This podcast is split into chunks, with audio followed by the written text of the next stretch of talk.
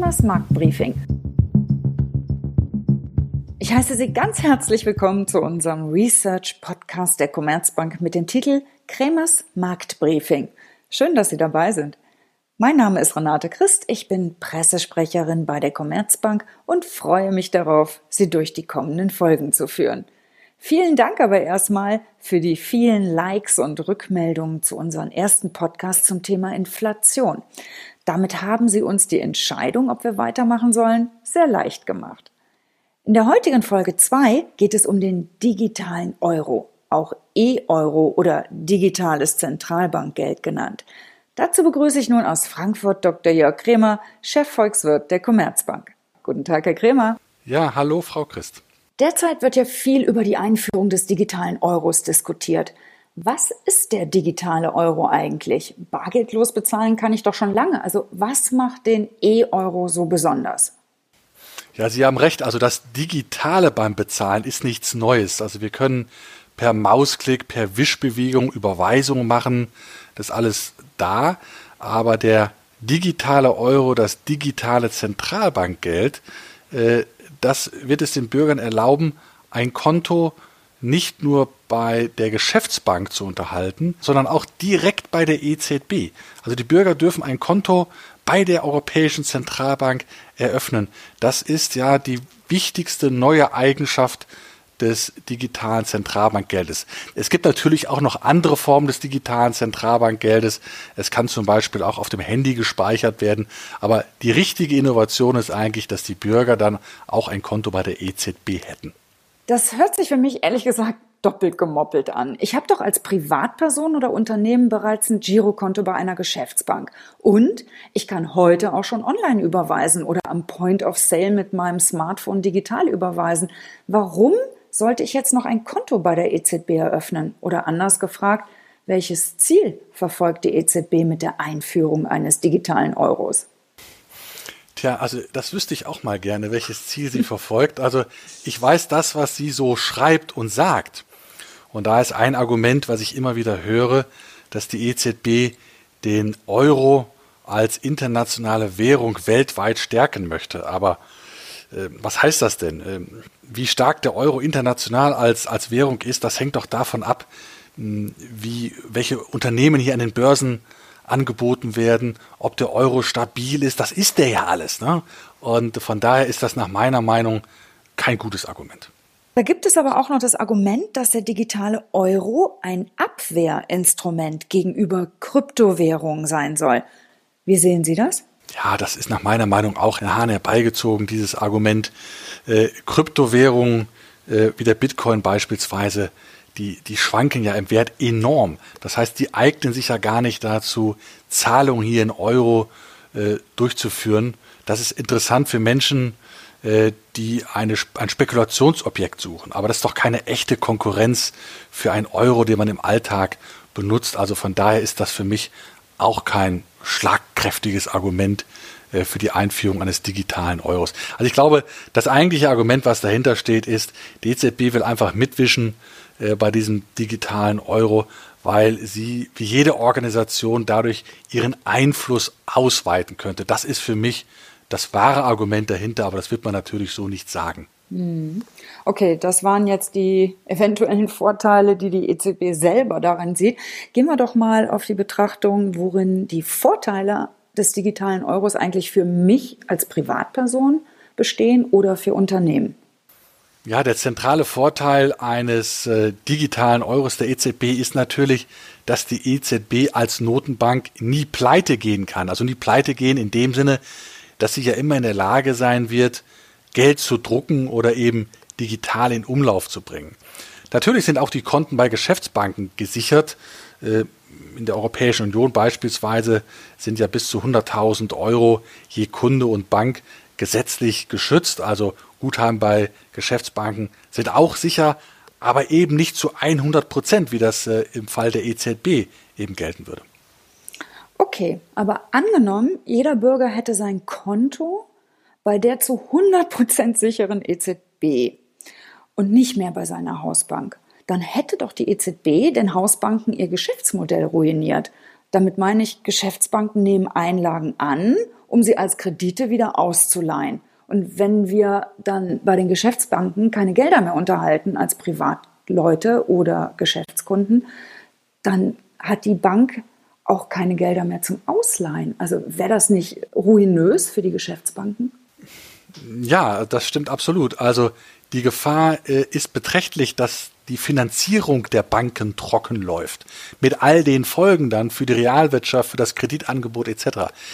Denn wenn ein Bürger sich ein Bankguthaben auf sein EZB-Konto überweist, dann muss die EZB den gesamten Betrag natürlich von ihrem EZB-Konto auf das EZB-Konto des Bürgers überweisen. Und das Geld fehlt ihr dann.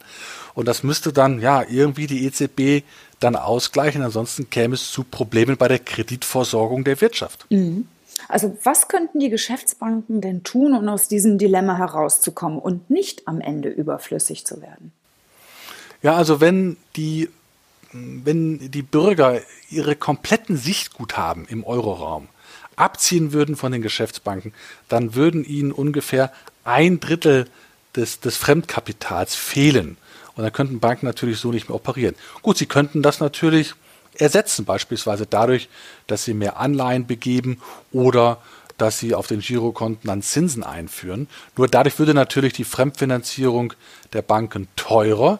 Das müssten sie ausgleichen durch höhere Kreditzinsen. Aber dann würde ja wieder die, die Kreditvolumina höchstwahrscheinlich leiden. Und äh, das würde die EZB nicht wollen. Und das, deshalb würde vermutlich die EZB dann in diese Presche reinspringen und den äh, Banken dann ihrerseits ja mit mehr Liquidität versorgen müssen. Hm, dann wäre die Geldmenge M3 schon wieder erhöht, was wir eigentlich nicht wollen, weil es ja inflationär sich auswirken konnte. Also ganz unproblematisch ist das ja nicht wenn äh, Gelder den Geschäftsbanken, den privaten Banken fehlen würden. Aber wie kommen die Banken da jetzt raus? Also für die Banken selber wird es, glaube ich, sehr schwierig werden. Sie könnten das nur machen, aber der Preis dafür wäre, dass das Kreditangebot äh, zurückgehen würde und die Kreditversorgung der Wirtschaft leiden würde. Die EZB würde das nicht akzeptieren und sie müsste dann die von den Bürgern abgezogenen Finanzmittel, müsste sie den Banken auf eine andere Art und Weise zur Verfügung stellen. Zum Beispiel dadurch, dass sie den Banken Staatsanleihen abkauft und ihnen den entsprechenden Betrag dann auf ihren Konten gut schreibt, dann hätte quasi die Zentralbank den Banken ja Wertpapierkredite gewährt, dann äh, wäre die Finanzierungslücke geschlossen, aber natürlich würden andere Probleme entstehen, denn dann würde ja die EZB ja noch mehr Staatsanleihen halten, äh, eine noch größere Rolle bei der Staatsfinanzierung einnehmen. Ja, und warum sollen sich dann äh, Länder wie Italien, warum sollen sie dann Reformen machen? Warum sollen sie ihre Hausarbeiten machen, wenn sie wissen, dass sie sowieso Kredit faktisch bekommen von der Europäischen Zentralbank? Also das hat ganz schöne Nebenwirkungen, die Finanzierung der Banken, beispielsweise durch den Abkauf von Staatsanleihen zu ersetzen. Hm. Aber da gibt's noch eine ganz andere Situation, die mir Magenmurmeln bereitet. Also ich denke da an die Diskussion nach der Finanzkrise, als die Geldpolitik nicht so richtig wirken wollte und Notenbanken laut über die Abschaffung des Bargelds nachgedacht haben. Springen wir einfach mal in die Zukunft gedanklich und stellen uns vor, es gäbe kein Bargeld mehr, sondern in der EU nur noch den digitalen Euro dann hätten die Bürger doch gar nicht mehr die Möglichkeit, bei negativen Zinsen, also wenn sie für ihr Guthaben bei der Bank noch etwas bezahlen müssten, ihr Geld vom EZB-Konto abzuheben und unters Kopfkissen zu legen, um den Strafzins zu verhindern. Ich jedenfalls möchte mein Bargeld sehr gerne behalten. Wie stehen Sie dazu? Ja, ich muss sagen, ich liebe Bargeld. Ja, Bargeld ist, wenn Sie so wollen, gedruckte Freiheit. Und Sie haben völlig recht. Wenn irgendwann der digitale Euro das Bargeld weitgehend verdrängt hätte, dann können die Bürger negativen Zinsen auf Finanzanlagen nicht mehr dadurch ausweichen, dass sie eben ja umschichten ihre Mittel in äh, zinsloses Bargeld. Also das wäre ein Problem. Jetzt habe ich mal gelesen, dass die EZB vorerst den digitalen Euro parallel zu den Konten bei Geschäftsbanken einführen möchte. Was heißt dieses vorerst? Über welche parallele Zeit reden wir denn da? Also die Europäische Zentralbank äh, verspricht, äh, dass der digitale Euro in keinster Weise ersetzen soll, das Bargeld. Sicherlich, äh, natürlich verspricht sie das, aber es wird doch ein Prozess dann in Gang gesetzt. Und wenn der digitale Euro sich immer mehr ausweitet, dann kommt man hier irgendwann an einen Punkt, ja, wo, wo Bargeld ja operational nicht mehr so richtig verfügbar ist und dann eben auch nicht als Ausweichmedium mehr vorhanden ist. Also ich sehe da schon ein Problem. Selbst wenn die EZB versuchen sollte, das äh, physische Bargeld zu erhalten, es würde, würde faktisch irgendwann verdrängt werden. Mhm. Okay, dann lassen Sie uns nochmal auf die Chancen des digitalen Euros sehen. Auch wenn das die Chancen sind, die die EZB selber so argumentiert. Aber zusammenfassend, welche Chancen sind das? Also viele Chancen werden hervorgehoben, die nach meiner Meinung eigentlich keine sind. Es gibt eigentlich nur ein Argument, ein wichtiges Argument, und das ist, dass der digitale Euro der EZB, also Guthaben bei der EZB, per Definition nicht ausfallen können und absolut hundertprozentig sicher sind.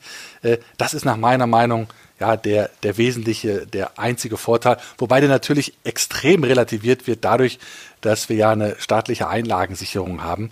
Äh, aber sicherlich ist es äh, at the margin, würden die Engländer sagen, ein kleiner Vorteil. Und worin bestehen jetzt die Risiken des digitalen Euros als Zusammenfassung?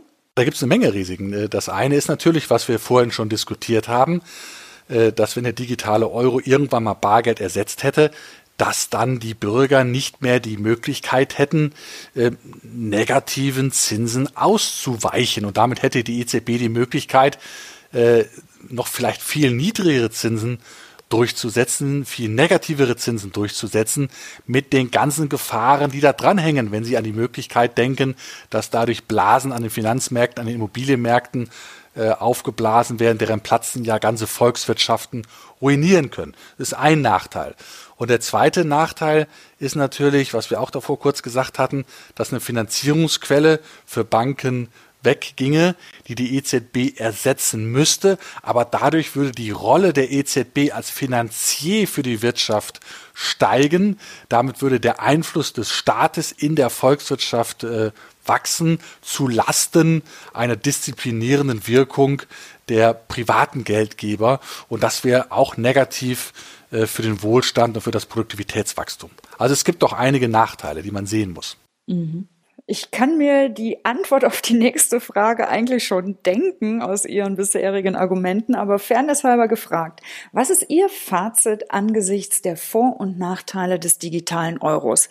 Brauchen wir ein digitales Zentralbankgeld? Also wenn ich die Vor- und Nachteile abwäge, glaube ich eher nicht. Es besteht so ein hoher Wettbewerbsdruck, im, äh, im Bankwesen, dass wir jetzt ja schon wirklich äh, immer neue Möglichkeiten haben, digital zu bezahlen. Und äh, ich glaube, die EZB sollte besser ihre eigenen Zahlungssysteme noch schneller machen. Äh, und dann würden am Ende vermutlich die Bürger davon mehr profitieren. Hm. Aber der digitale Euro wird auf jeden Fall kommen, so viel ist klar. Dann ist jetzt nur noch die Frage, wann.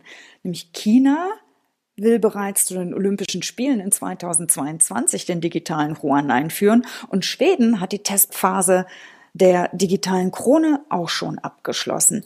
Wann kommt also der digitale Euro zu uns? Also ähm, ich mag ihn zwar nicht besonders, aber ich stimme Ihnen in der Prognose zu. Er wird kommen. Das wird äh, vielleicht ein paar Jahre dauern, vier, fünf Jahre. Aber die Anreize sind einfach zu groß, das zu tun. Ich glaube nicht, dass die Europäische Zentralbank ja, sich das entgehen lassen wird. Okay, dann vielen Dank, Herr Kremer, für das Gespräch. Vielen Dank auch Ihnen. Das war die Podcast-Folge 2 über den digitalen Euro aus der Reihe Kremers Marktbriefing mit dem Chefvolkswirten der Commerzbank Dr. Jörg Kremer. Wenn Sie Fragen oder Anregungen haben, schreiben Sie uns an die E-Mail-Adresse kremers-marktbriefing at commerzbank.com. Wir freuen uns, wenn Sie auch beim nächsten Mal wieder dabei sind. Für heute sage ich herzlichen Dank fürs Zuhören. Auf bald, Ihre Renate Christ.